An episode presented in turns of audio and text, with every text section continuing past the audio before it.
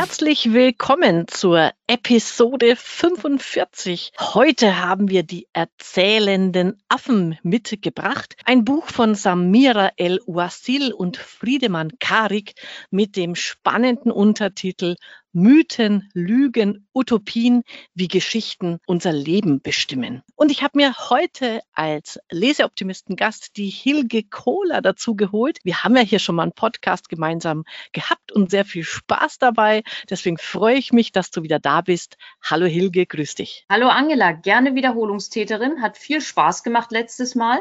Und deswegen habe ich ja auch gleich gerufen, du möchtest das Buch besprechen. Ich wäre dabei. Und insofern freue ich mich, dass ich wieder da bin. Genau, und da erzähle ich gleich mal was zur Geschichte, warum du hier gerufen hast. Innerhalb dieses Buches, ich weiß jetzt gar nicht in welchem Kapitel, kommt der wahnwitzige Tipp, man soll auf äh, Maps die Gutenberg Road in Amerika suchen, davon ein Screenshot machen und es einfach mal kommentarlos irgendwo in seinen sozialen Medien posten und mal gucken, wie fühlt sich das an. Ich mache das natürlich prompt und habe dann aber immer noch einen Post dazu geschrieben nach dem Motto, äh, ja, habe ich gerade gemacht und es ist wirklich doof, weil das kommt hier schon mit vor, wenn es nicht zur eigenen Geschichte, zur eigenen Erzählung passt, was man hier postet, dann mag man das eigentlich nicht, dann fühlt sich das falsch an. Und es war schon mal so ein erster witziger Hinweis. Und du hast dann gerufen, ja, ich lese es auch gerade und ich bin ganz begeistert. Ja, was war denn dein erster Eindruck vom Buch, Hilge? Mein erster Eindruck war, ich fand es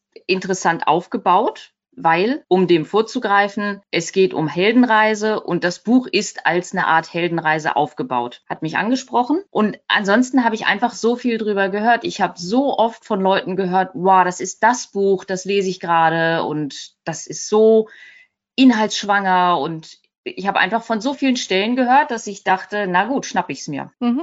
Ging mir ähnlich. Komplett und zwar habe ja, und zwar habe ich im Kölner Treff die Samira erlebt und da zum ersten Mal auch überhaupt von dem Buch gehört und fand das, was sie gesagt hat, schon einfach so beeindruckend und habe mich dann sonntags sofort hingesetzt und die Hälfte des Buches verschlungen nahezu. Und wie du schon sagst, es geht um Storytelling, das ist ja das moderne Wort ähm, für Geschichten und Mythen. Und im Buch kommt halt richtig gut raus, dass das wesentlich mehr ist als, ich sage es jetzt mal platt, ein Marketing-Gag, mit dem man Kunden dazu verführt, ihre Produkte zu kaufen, sondern dass uns Geschichten und Mythen ja seit Anbeginn unserer, unseres Daseins verbinden und uns Menschen auch dabei helfen, uns weiterzuentwickeln.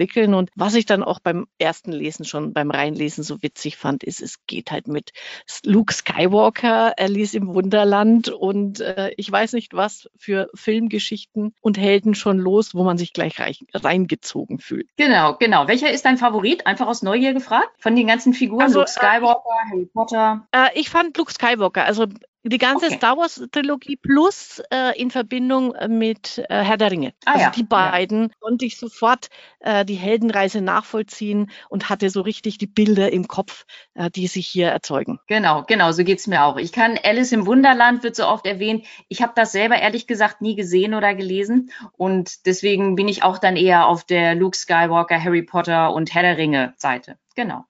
Ja, ist gut, das passt sehr gut. Ich greife auch noch gleich einen Punkt vor, weil einen Schock hat mir das Buch dann versetzt. Ich glaube, das ist im hinteren Drittel. Die 300, die Geschichte der 300 ist nicht wahr. Das hat hm? mich wirklich in meinen Festen erschüttert, so nach dem Motto. Da, da habe ich gemerkt, wie geschichtengläubig ich selber bin, im Sinne von, das ist eine so gut konstruierte Heldenreise, die musste für mich einfach wahr sein. Also das war für mich ein geschichtlich verbrieftes Ereignis und ich war Angela, so fassungslos davor. ah. Du, hast die eine, du hast wahrscheinlich die eine Seite gegriffen, die ich offenbar ja. überlesen habe. Was ist die Geschichte der 300? Ah, das ist die Geschichte von Sparta, verfilmt mit Gerard Butler. Und ah, da ja. gibt 300 gestählte Männer, die werden auch gezeigt als, also die werden aufgezogen schon als Kämpfer und ich weiß nicht was alles. Und da gibt's so eine äh, Meeres, also so eine Enge, Meeresenge. Und der Xerxes, der Perserkönig, wollte eben Sparta erobern.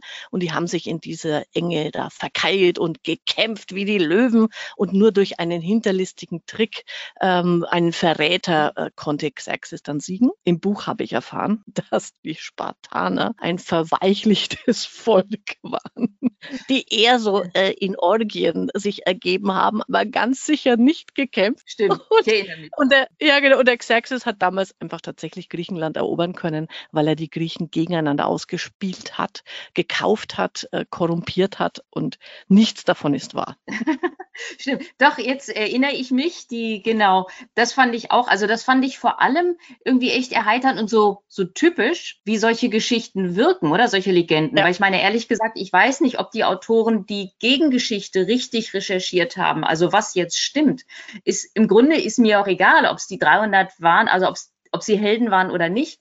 Ich finde, es zeigt vor allem eigentlich, wie oft wir mit einem anderen Blickwinkel ja. eine völlig andere Geschichte haben, oder? Also ja, und also an dem kann man das auch nochmal sehr schön zeigen. Also erstens, wie leichtgläubig man selber ist, dass man solche Dinge dann gar nicht mehr hinterfragt. Erstens, zweitens, für mich auch äh, sehr bedeutungsvoll, wie sich dann solche Geschichten Wirklichkeiten verwandeln, weil in der rechten Szene, insbesondere die Identitären in Deutschland, haben sich diese Sparta-Fahne als eigenes Symbol gewählt, weil sie nur den Film gesehen haben. Das ist der Wahnsinn. Da man eigentlich mal hinterfragen muss für sich, welchen Symbolen laufe ich hinterher und ist es eigentlich das, was ich damit ausdrücken will. Und das macht Storytelling natürlich auch sehr aktuell, oder? Dass wir gerade auch so in Politik und Gesellschaft irgendwie merken, wie sehr wir von Geschichten geprägt sind. Ja, ist das, genau. war das dein Eindruck auch, dass das eine wesentliche Botschaft der Autorin ist, zu sagen, guckt hinter die Geschichten, die ihr hört und wiedererzählt und glaubt? Also das Oder ist für mich wirklich, nee, genau, das ist für mich eine ganz wichtige Botschaft. Ich habe das mir sogar, also für mich nochmal so notiert, als es geht um gesellschaftliche Glaubenssätze. Also ja. Ähm, ja. Und, und der Irrtum besteht darin, dass, dass viele da draußen die Geschichten erzählen, die ihren Glauben als Wahrheit postulieren. Nehmen wir mal die Religionen, weil ich jetzt da niemandem auf die Füße treten will. Sie heißen nun mal Glaubensgemeinschaften und nicht Wissensgemeinschaften. Und mhm. auch da mal zu sagen, es gibt nicht dieses absolute, ähm, wir haben Recht. Und im Buch kommt dann halt gut drüber, und äh, wir gehen ja auch gleich auf die Heldenreise, auf die Stationen ein, dass aber leider auf der, äh, im negativen Sinne diejenigen, die es verstehen, diese Geschichten gut und glaubhaft zu erzählen, dann auch eine, eine Macht gewinnen über andere. Und da sollen wir hingucken und da ähm, weisen die Autorinnen einfach darauf hin, dass das wichtig ist, dass man sich da nicht blenden lässt. Kann ich was fragen? Gerne. Du bist eigentlich die Fragen hier, ne? Genau. Denn ich finde das, äh, ich, ich finde das einen, wesentlichen Punkt bei dem Buch. Ich bin gar nicht so sicher, was ist das eigentlich für ein Buch? Ist es ein Buch, das uns was lehrt über Storytelling? Ist es ein politisches Buch? Ist es ein Sachbuch über den, was, was ist es für dich? Ist es ein philosophisches Buch? Ich weiß gar nicht, wo ich das hinstecken soll. Das verwehrt sich bei mir auch einer eindeutigen Zuordnung. Für mich ist es, sage ich mal, also die erste Hälfte, Hälfte habe ich mit absoluter Begeisterung gelesen, weil es ein Buch über uns ist, wie wir über Geschichten uns gesellschaftlich ähm, auszeichnen, wie wir selber auch durch Geschichten uns beeinflussen. Da kommt auch viel über Neurowissenschaften und was da in unserem Gehirn passiert. Also ein sehr lehrreiches Buch für mich. Mhm. Und in der, in der zweiten Hälfte oder hinteres Drittel wird es dann ein sehr politisches Buch. Da werden die Themen auch für mich sehr schwer und anstrengend. Also ich finde, man muss es lesen, aber es ist sehr anstrengend zu lesen und da, da ist dann nichts mehr mit Vergnügen. Also da geht es um die großen aktuellen aktuellen Themen äh, Judenverfolgung, Sexismus, Rassismus, Klimawandel und, und, und. Und, und unter dem Gesichtspunkt, denke ich mal, muss man es lesen, das auf jeden Fall. Aber man äh, muss sich auch klar darüber sein, dass es nicht, ähm, nicht alles ein Lesevergnügen ist. Interessant, also genauso ging es mir auch. Ich habe, glaube ich, mit Storytelling im Job zu tun seit 20, 25 Jahren. Ich wundere mhm. mich dann immer noch, dass es bis heute ein Hype ist. Ähm, und ich habe in diesem Buch Neues gelernt. Also insofern, mhm. ich finde, dieses, was Sie über das Storytelling da zusammentragen, gefällt mir richtig gut. Genau wie du sagst, die ersten Kapitel, das ist auch spannend erzählt. Ich finde ganz toll, wie Sie immer so mit Beispielen arbeiten. Also auch nicht immer nur den gleichen Film, sondern ich war Luke Skywalker, Harry Potter, alles kommt vor. Mhm. Auch alle Genres. Genau. Und dann, wie du sagst, dann wird's hart. Dann gehen wir in die Höhle und ähm, ja, dann führen sie uns wieder raus und vielleicht reden wir ja noch drüber, ob wir den Weg aus der Höhle gefunden haben für uns. Ja, genau. Also ich, ich bin ja ein grundoptimistischer Mensch. Ich habe den Weg herausgefunden, aber ein bisschen, sage ich mal, deprimiert hat mich das Buch schon zurückgelassen. Es liegt aber ja, auch, daran, es liegt auch daran, dass es einfach, wir haben so viele schreckliche Themen äh, hier weltpolitisch auf der Tagesordnung. Und ähm, da darf man die Augen halt auch nicht davor verschließen und sagen, äh, happy, happy, alles äh, ist schön, sondern man muss sich mit denen halt nun auch mal auseinandersetzen und da zwingen sie dich auch dazu, wenn man zu Ende liest. Ja. Lass uns doch mal, genau, lass uns doch mal für die Leser, also nicht für die Leser, sondern für die Zuhörer, äh, aufzeigen. Also die, das ist in den zehn Schritten der Heldenreise sind auch die Kapitel gegliedert, wie diese Heldenreise aussieht. Kriegst du es zusammen oder ich habe es hier mir nämlich aufgeblendet und kannst uns doch erzählen? Ich kann mich mal versuchen. Genau, Sie haben zehn Stationen. Sie sagen ja auch selber, manchmal gibt es sechs. Das sind so die Kernstationen. Die meisten haben mhm. zwölf. Ist ja auch egal, wie viele Stationen. Aber mhm. im Prinzip unterbrich mich, ja, grätsche rein, mhm. wenn ich was falsch ja. sage. Also wir haben ja, einen genau. Held Heldin, der noch gar nicht weiß, dass er Held ist. Der macht sich irgendwann, er wird irgendwann zum Held ernannt und hat da auch so ein bisschen Widerstand. Ich glaube, ich bin jetzt bei Schritt zwei oder drei. Sagt sich, genau. nee, ich nicht, will mich nicht auf die Reise machen. Ja, ich will nicht den Ring holen, ich will nicht die Prinzessin retten, was auch immer. Ähm, und äh, bekommt dann aber einen Mentor zur Seite gestellt oder trifft den vielleicht ohne es zu wissen. Also irgendwo kommt dann für unseren Helden so ein Helferlein daher. Das ist mal ein Mensch oder mal eine Superpower. Ähm, mhm.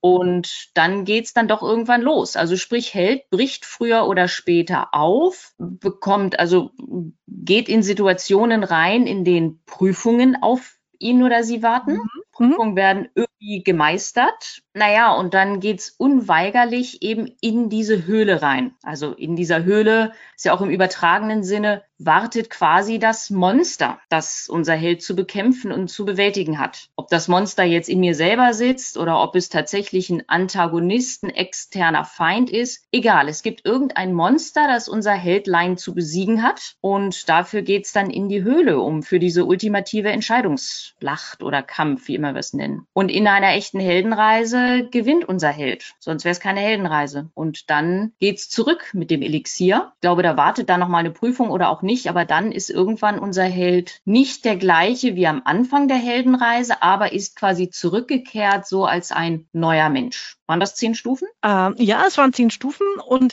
äh, perfekt, weil ich glaube, der Schluss ist dann immer das Wichtige.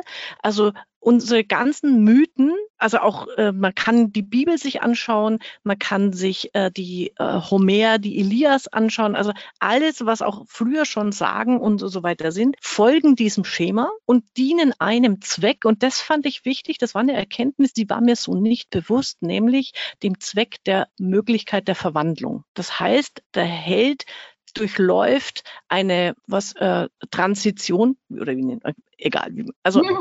durchläuft ne, eine, eine Verwandlung und, und ähm, es gelingt ihm durch diese einzelnen Stationen zu einem besseren Ich zu werden und ein, eine Aufgabe eben zu lösen, sich hier neu zu definieren. Und ähm, gerade wenn man sich so anschaut, äh, auch die frühen Mythen, auch aus, aus ähm, alten Kulturen, die haben immer dann auch dazu beigetragen, dass sich eine Gesellschaft ändern konnte, wenn es erforderlich war. Dass es bestimmte Situationen gibt, ähm, mit denen müssen Einzelne oder die Menschheit fertig werden und diese Legenden, Geschichten und Mythen helfen dabei, dass mir das gelingt. Und das zeigt das super gut auf. Dann haben wir die Heldenreise so erfasst.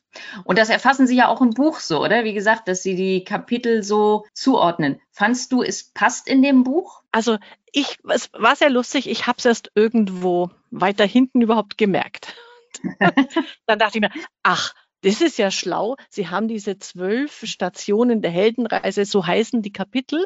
Und dann bin ich nochmal zurückgegangen und habe aber gemerkt, ein paar Mal ist es einfach hinkonstruiert. Also es hätte es jetzt ja. aus meiner Sicht nicht gebraucht. Wir kommen dann äh, zum Beispiel beim, beim Kapitel du, du triffst den Mentor. Das Kapitel selber ist inhaltlich unfassbar spannend. Also da habe ich für mich am meisten gelernt, nämlich wie Sprache, was Sprache mit uns macht. Aber das hat jetzt für mich jetzt, warum das jetzt unter diesem Motto Mentor steht, hat sich mir jetzt nicht erschlossen. Aber ich bin ja immer so ein Fan von, der Gag ist witzig. Ist genau, stimmt. Du hast es ja auch gleich mit der Gutenberg Road äh, ausprobiert, wie du am Anfang gesagt hast. Ich muss gestehen, ich habe es nicht ausprobiert. Ich habe es nur zur Kenntnis genommen, dass man diesen Beitrag mal, dass man es mal ausprobieren soll. Insofern, ja, super, genau. Also dann, was du, hast, hast du dich ja perfekt da durchleiten lassen. Mir ging es tatsächlich genauso. Ich habe gesehen, aha, die Heldenreise bietet selber quasi den roten Faden für das Buch. Fand ich eine gute Idee, hätte ich gar nicht so gebraucht. Also so wie du es sagst, ist nicht immer. Aber mhm. die Idee selber ist konsequent, vor allem auch wenn wir daran denken, was sie uns eigentlich mitgeben wollen, oder? Dass wir doch selber die Helden unserer Geschichten werden. Genau, und dass wir selber eigentlich unsere Geschichten, genau, unsere Geschichten erzählen können. Ich weiß nicht, wie es dir ging, aber ich fand das ein bisschen zwiespältig. Ich habe einerseits habe ich von ihnen ganz viel gelernt, also ich habe viel gelernt darüber,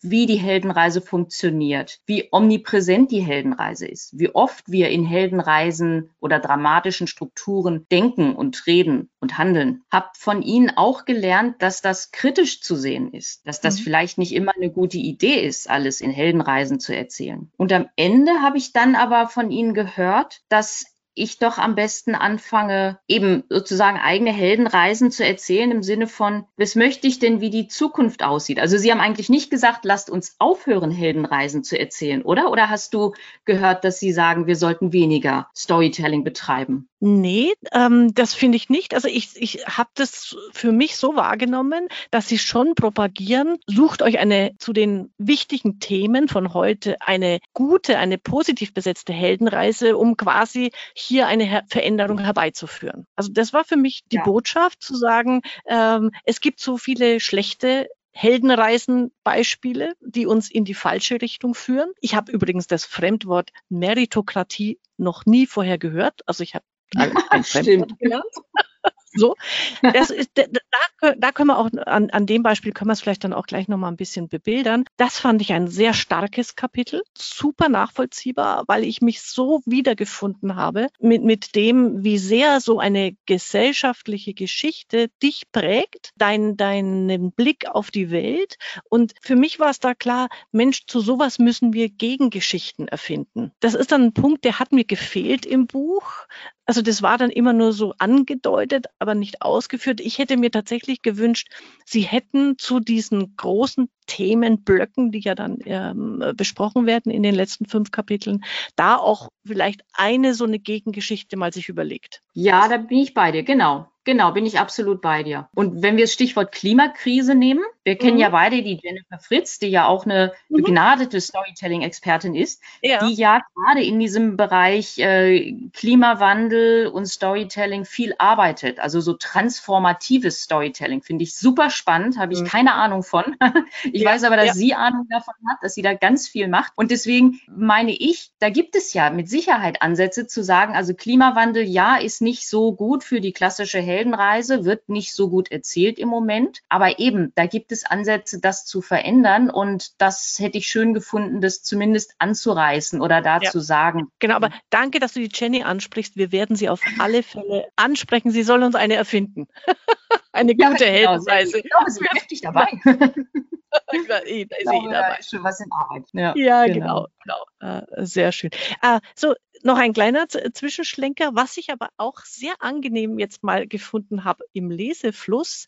Ähm, üblicherweise, nicht üblicherweise, viele aktuelle Bücher ähm, gendern ja korrekt und das ist auch wichtig und richtig. Und was die aber machen, das hatte ich vorher auch so noch nie lesend erlebt, sie wechseln einfach immer ab. Ja. In, Im einen Absatz steht Kunde und dann steht Kundin und dann kommt Unternehmerin und dann kommt Heldin und dann Held. Und das ist so angenehm. Es ist mir auch erst mittendrin aufgefallen, dachte ich mir, das ist ein super Tipp, wenn ich mein nächstes Buch schreibe, mache ich das auch.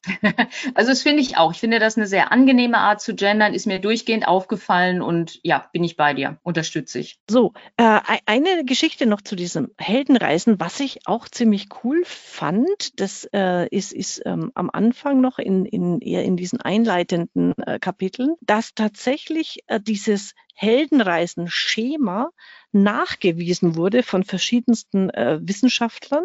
Und da gibt's einen Kurt Vonnegut oder weiß gar nicht, Kurt Vonnegut, der mit mit dem Aschenputtel, äh, mit der Aschenputtel-Geschichte diese Heldenreise nachgezeichnet hat. Also es ist so ein treppenhafter Anstieg vom Unglück zum Glück. Und der ist dann identisch mit dem Schöpfungsmythos, also einfach diese Erzählweise und ein Computerprogramm. Mit dem Computerprogramm haben sie mehr als 10.000 Geschichten analysiert, die alle grafisch dieses Bild nachzeichnen. Also das fand ich schon mal so, es ist nicht nur jetzt eine Erfindung von, von den Autoren nach dem Motto, äh, glaubt uns oder glaubt es nicht, sondern das ist wirklich ein, ein nachgewiesener Erzählmodus, der in unserem Gehirn auch verankert ist. Ja, das stimmt, das stimmt. Das gehört für mich auch tatsächlich zu den Stärken des Buches. Also eben, ich glaube, es ist das, es sind ja diese dramatischen Strukturen, oder? Das auch mit dem mhm. Mann im Loch ja. oder ja. vom Tellerwäscher zum Millionär. Die Geschichte vom Millionär zum Tellerwäscher verkauft sich nicht gut an den Kinokassen, fand ich auch interessant. Macht irgendwie Sinn. Ja. ähm, und so, das, das fand ich gut. Das war für mich auch in der Tiefe neu. Und ähm, dann kommen sie ja auch noch mit einem Masterplot dahinter. Also das finde ich auch sehr reich zusammengetragen und vor allem alles so gut nachvollziehbar. Und seitdem geht es mir tatsächlich so, dass ich oft an, vor allem an den Mann im Loch denke, wenn wir irgendwie so äh, Alltags, Alltagsthemen haben. Also wie jemand so richtig tief ins Loch fällt und sich dann wieder raus, rausbuddelt, wie oft das eigentlich so ein Muster ist. Ja, genau, weil, also er, sie unterscheiden das ja auch ganz gut. Also das fand, fand ich schon. Also erstens wird die Heldenreise mit diesen äh, zehn Schritten erklärt. Dann greifen sie, also führen sie das Thema weiter, dass es nämlich eben sechs archetypische Erzählformen gibt. Also die Heldenreise ist quasi die Struktur. Und dann gibt es innerhalb der Struktur eben äh, Archetypen, dieses Tellerwäscher zum Millionär oder umgekehrt, Ödipus, Icarus, Aschenputtel. Und dann gibt es nochmal innerhalb dieser ähm, Strukturen die Masterplots. Und wirklich, mhm. du erkennst, also wenn man das einmal durchdrungen hat, kapiert und verinnerlicht, dann schaust du anders in die Zeitung, auf Filme, aufs Fernsehen, also überall, überhaupt. Also es hat es verändert sehr wohl den Blick auf die Welt, wie da diese ja. Strukturen äh, funktionieren. Deswegen finde ich es so faszinierend, dieses Buch. Ja, das stimmt, genau, gefällt mir auch sehr gut. Ist manchmal fast ein bisschen schade, weil ähm, ich merke, wie ich nicht mehr so unbedarft irgendwie Filme gucke, sondern ich erkenne dann da drin so, ja, das sind das und das Muster und irgendwie, oder auch die Figurenzuordnung und so. Aber Gott, so sind wir. Ich meine, wir werden ja alle gerade, zu Storytelling-Experten, oder? Ich weiß gar nicht, ob das dann noch so gut funktioniert, wenn wir das alle erfassen. Ja, das, da bin ich mir aber nicht so sicher. Ich habe ja äh, auch das Buch Impact äh, besprochen vor kurzem. Ähm, wenn du mal die Dinge durchschaust, hast du ja das Gefühl, na ja, wenn ich das jetzt auch anwende, Ende äh, merkt es ja jeder. Ne? Ja. Dann funktioniert es ja nicht mehr. Aber auch in dem Buch, und das ist eben auch durch diese guten wissenschaftlichen Recherchen und, und Belege gezeigt, es funktioniert trotzdem, weil unser Gehirn so gestrickt ist. Ich finde das äh, da gibt es ein Kapitel, das, das hat mich echt beeindruckt, wo sie, wo so Neurowissenschaftler, es gibt einen, ich habe jetzt den, ah, da ist er, der Kendall Haven, mm, der ja. wird auch der Master Storyteller genannt. Der ist Neurowissenschaftler und der hat tatsächlich Menschen in den Kopf geguckt, während man ihnen Geschichten erzählt hat. Und er hat die Geschichten immer mal ein bisschen variiert, anders erzählt und dann feststellen können, wie sich das im Gehirn verändert. Und da, da gibt es dieses eine Bild, das finde ich so faszinierend was so, so nachvollziehbar ist. Also unser Hirn ist quasi so ein Hochhausbüro mit ganz vielen Etagen. Ich weiß nicht, ob du äh, dieses Bild im Kopf hast. Ja. Ah, okay. Na, und oben, ganz oben sitzen wir als Herr, Herrin im, im eigenen Haus und äh, wir erhalten quasi, also wenn uns Geschichten oder alles, was uns im Leben begegnet, wird uns von unten, von den unteren Etagen als äh, lesefreundlich aufbereitetes Dossier vorgelegt. Das ist so lustig. Weil, Stimmt, das Bild so schön. ja. Weil in den verschiedenen Bereichen, Etagen, das kriegen wir gar nicht mit. Da passiert ganz genau, nämlich äh, das wird eingeordnet, interpretiert, es wird komplettiert, Aspekte werden einfach ignoriert, wenn sie nicht zu unserem Weltbild passen und, und, und so weiter. Und je besser eine Geschichte, und das hat dieser Kendall Haven alles nachgewiesen, je besser eine Geschichte so in dieser, in diesem Form, in dieser Form der Heldenreise passiert, desto besser verankert sich der Inhalt und also landet überhaupt oben bei, bei dir im Kopf, äh, wird weiter transportiert. Und letztlich ist es aber natürlich nie die Realität, die bei dir ankommt, sondern eine Verzerrung der Wahrnehmung, was dir halt so da dein Kopf so zusammenschustert. Aber das, das fand ich einfach nochmal so richtig gut. Und zweites Bild ist dann, ähm, Erzählungen funktionieren wie das trojanische Pferd. Und unser Gehirn ist Troja ja. und die ja. Informationen ne, sind die Griechen. Ich finde es einfach so lustig. und je, je schöner das Pferd, desto bereitwilliger lassen wir es in unsere Stadt, also in unser Gehirn, und desto mehr glauben wir äh, der Geschichte. Und sie wird Teil von uns selbst. Also wunderbar, diese Bilder. Aber es hat auch was Spukiges, oder? Wie, wie gesagt, also 300 ist für mich ein ewiger Schockmoment. Genau, deine persönliche Höhle. ja. Aber äh, da ist auch noch so, so was Schönes. Also wie gesagt, ähm, auch da tut unser Hirn uns in Anführungszeichen vielleicht einen Streich spielen, nämlich wenn bei dieser ganzen Informationsfilterung dann irgendwie bei uns im Kopf ankommt, ah, so macht's Sinn, dann ist es so gleich fürs Gehirn die, äh, das Signal, okay, jetzt kann ich aufhören nachzudenken. Dieses so äh, gibt Sinnstempel, wie Sie es schreiben, fand ich witzig. Nicht witzig ist es eigentlich nicht, das ist traurig. Warum fallen wir so oft auf Geschichten herein? Weil, wenn sie für uns dann irgendwie sinnig erscheinen, aus welchen Gründen auch immer, hinterfragen wir auch nicht mehr. Das ist eigentlich eine wichtige Botschaft für mich, dass man einfach alles immer noch mal gegencheckt. Genau, und deswegen bei allem Lesenswerten, ich meine, was wir bis jetzt besprochen haben, ist alles so vom Fazit her, ja, lest das Buch, oder? Es lohnt sich auf jeden Fall. Ähm, mir ging es so, ich war dann trotzdem am Ende eine Spur enttäuscht, aber erst ganz am Ende. Ich habe eigentlich bis zum Schluss darauf gehofft, irgendwie doch Licht am Ende des Tunnels serviert zu bekommen.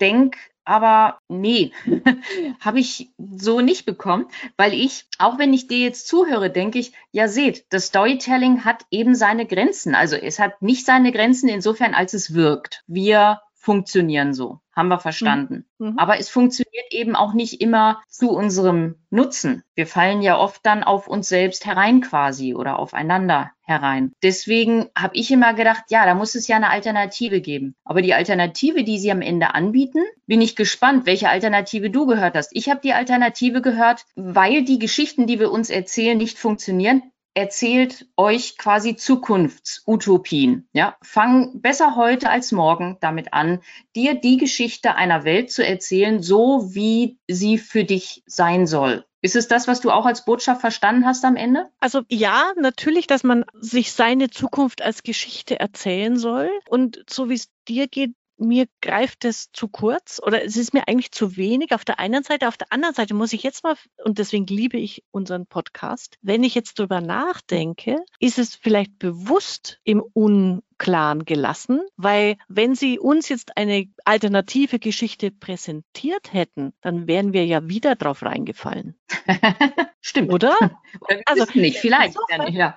Ergibt sich für mich jetzt im Gespräch, also beim Lesen hatte ich das Gefühl jetzt noch nicht, aber im Gespräch mit dir ergibt sich jetzt für mich sehr wohl der Sinn, dass wir sagen, na ja, warum sollen die jetzt uns eine alternative, eine bessere Geschichte erzählen? Es, das, das ist doch die Aufgabe von jedem Einzelnen, von uns uns oder wo es natürlich schwierig wird oder ähm, komplexer ist, es ist natürlich eine gesellschaftliche Aufgabe, weil ich kann mir natürlich erzählen, dass, dass wir die Welt besser machen und das machen viele Einzelne ja auch, aber trotzdem braucht es die Anstrengung der Gesellschaft äh, und das sowohl politisch als auch äh, in Vereinen, in Gruppen, damit es eine Wirksamkeit erzielt bei diesen großen Themen, wo es zum Schluss eben drum geht. Ja, und gleichzeitig frage ich mich, wenn das Storytelling selber Teil des Problems ist, ja, alles, was wir gesagt haben, so, wir fallen drauf rein oder wir, mhm. wir filtern die Informationen entsprechend und so, gibt es dann nicht eine mögliche Alternative, die da heißt, lasst uns generell weniger Stories erzählen oder, oder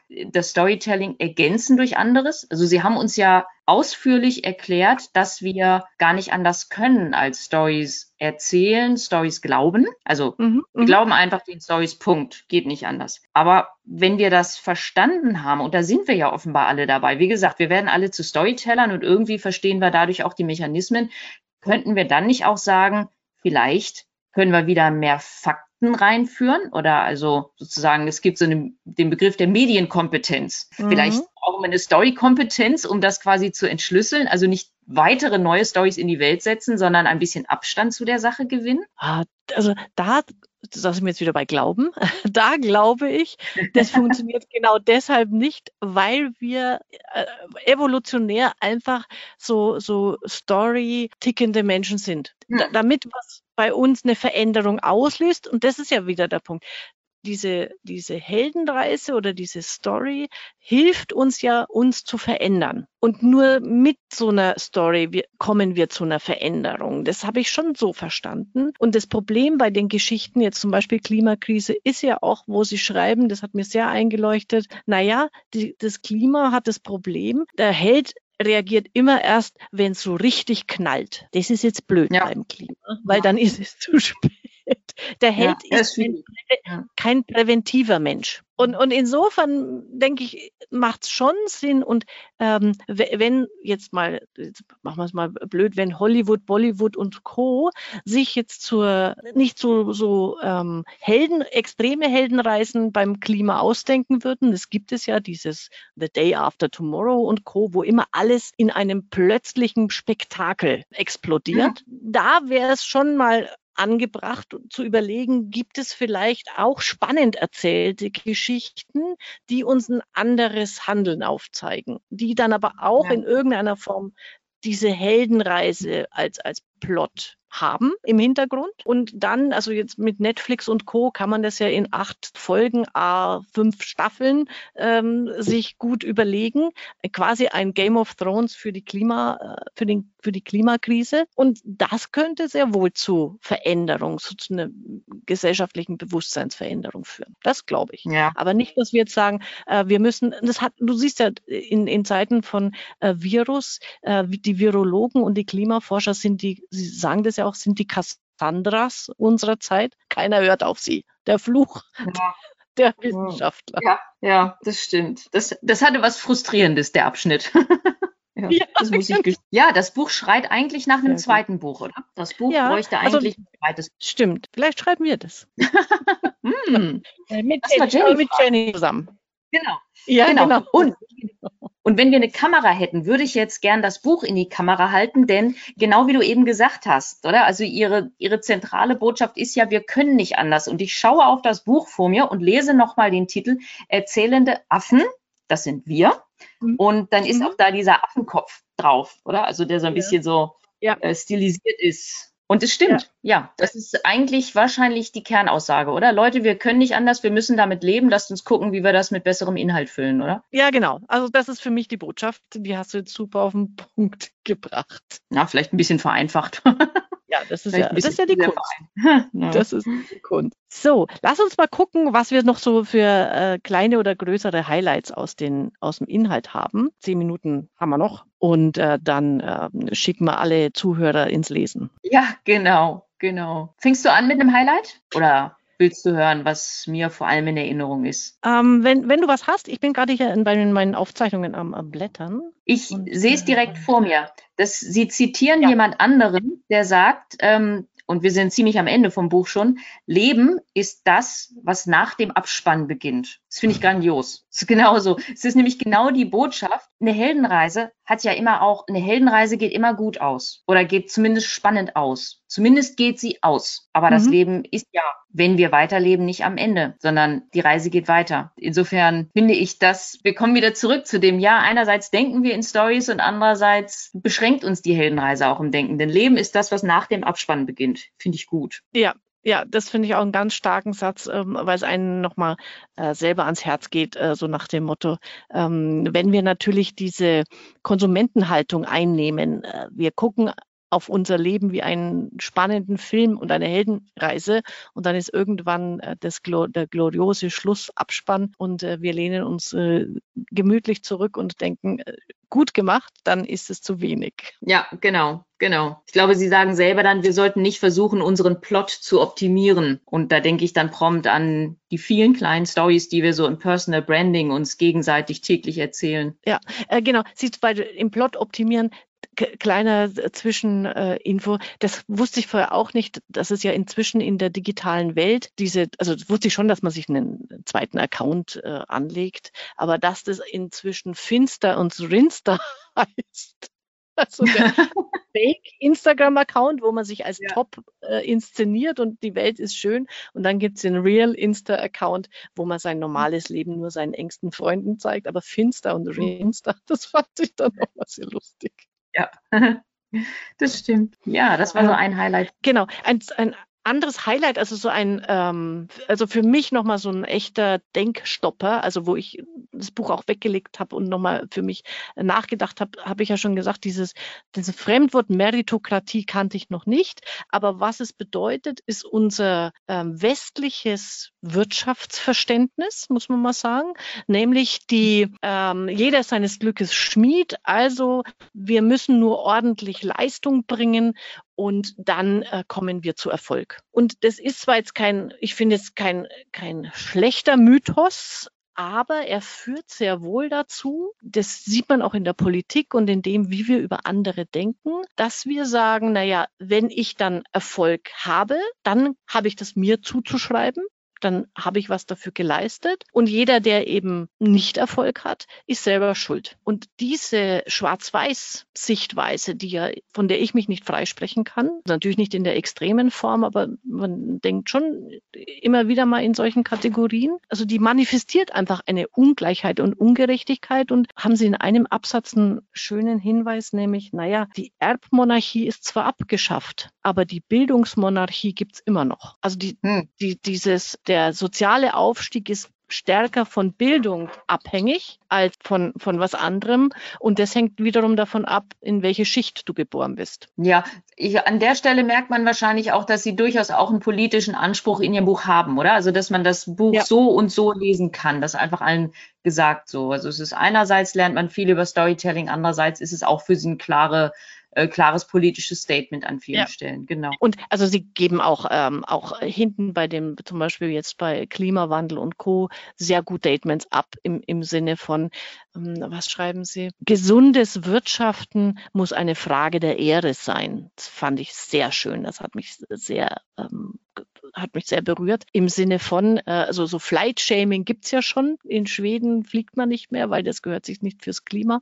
Aber äh, sowas wie Massentierhaltung und solche Dinge müsste mehr unter dieser, unter diesem erzählerischen Gesichtspunkt und Helde und Helden und Sie sprechen ja immer von äh, der Held ist der Antagonist Antagonist, der Gut, na, der Protagonist, der Gute, und dann gibt's eben den Antihelden, äh, den, das Böse, und das muss da klarer mal definiert sein und uns ins Bewusstsein gebracht werden. Und wieder sind wir beim transformativen Storytelling, oder? Also Storytelling ja. so als, weiß gar nicht was, Gesellschaftsgestaltung oder wie immer man das nennen will. Ja, genau. Also das war, ja, genau, wo, wo ich am Anfang ja schon gesagt habe, also für mich ist das so gesellschaftliche Glaubensgrundsätze und die zu verändern mit solchen Geschichten. Das ist eine unfassbare Herausforderung. Also die, ganz sicher nichts, was von heute auf morgen geschieht.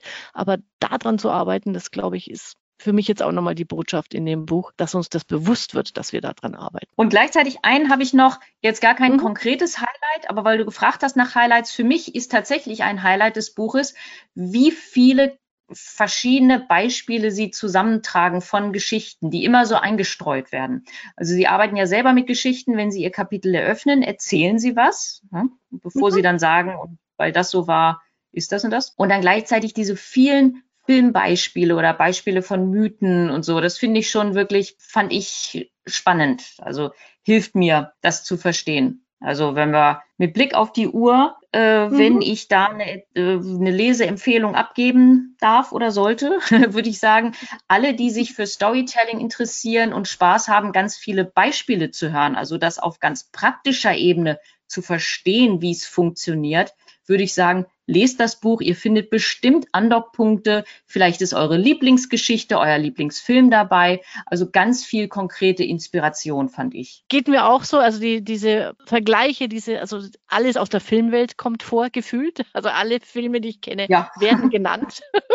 und, du hast immer ja. wirklich so schön die Bilder im Kopf. Das hat mir auch super, super gut gefallen. Insofern lohnt es sich, das zu lesen und einfach, ich finde, es ist für mich ein Nachdenkbuch. Also es ist jetzt nicht einfach nur, äh, jetzt habe ich äh, praktische Handlungsanweisungen, ab wie ich ab morgen mein mein Leben verändere, das ist es nicht, aber für sich einfach mal diese Reflexion zu haben, wie funktionieren Geschichten, wie, was bedeuten die für uns und wie können wir sie in, an der einen oder anderen Stelle in Zukunft anwenden, dieses Wissen und unsere eigene Geschichte zu einer besseren machen. Ja, das so ist das. Klingt doch nach einem guten Schlusswort. Ja. Dem schließe ich mich gerne an. ja, genau, sehr gut. Hinter mir hupft jetzt nämlich unser Hund durchs Wohnmobil und versucht, eine Wespe zu fangen. Davon muss ich ihn jetzt abhalten, auch ohne Geschichte. Oh. Insofern sage ich danke, Hilge. Das war wieder super spannend, erkenntnisreich und hat sehr viel Spaß gemacht. Danke dir, Angela. Hat mir auch viel Spaß gemacht und dann wünsche ich dir viel Erfolg beim Westenfangen mit Hund. Ja, genau. Bis denn. Ciao. Tschüss.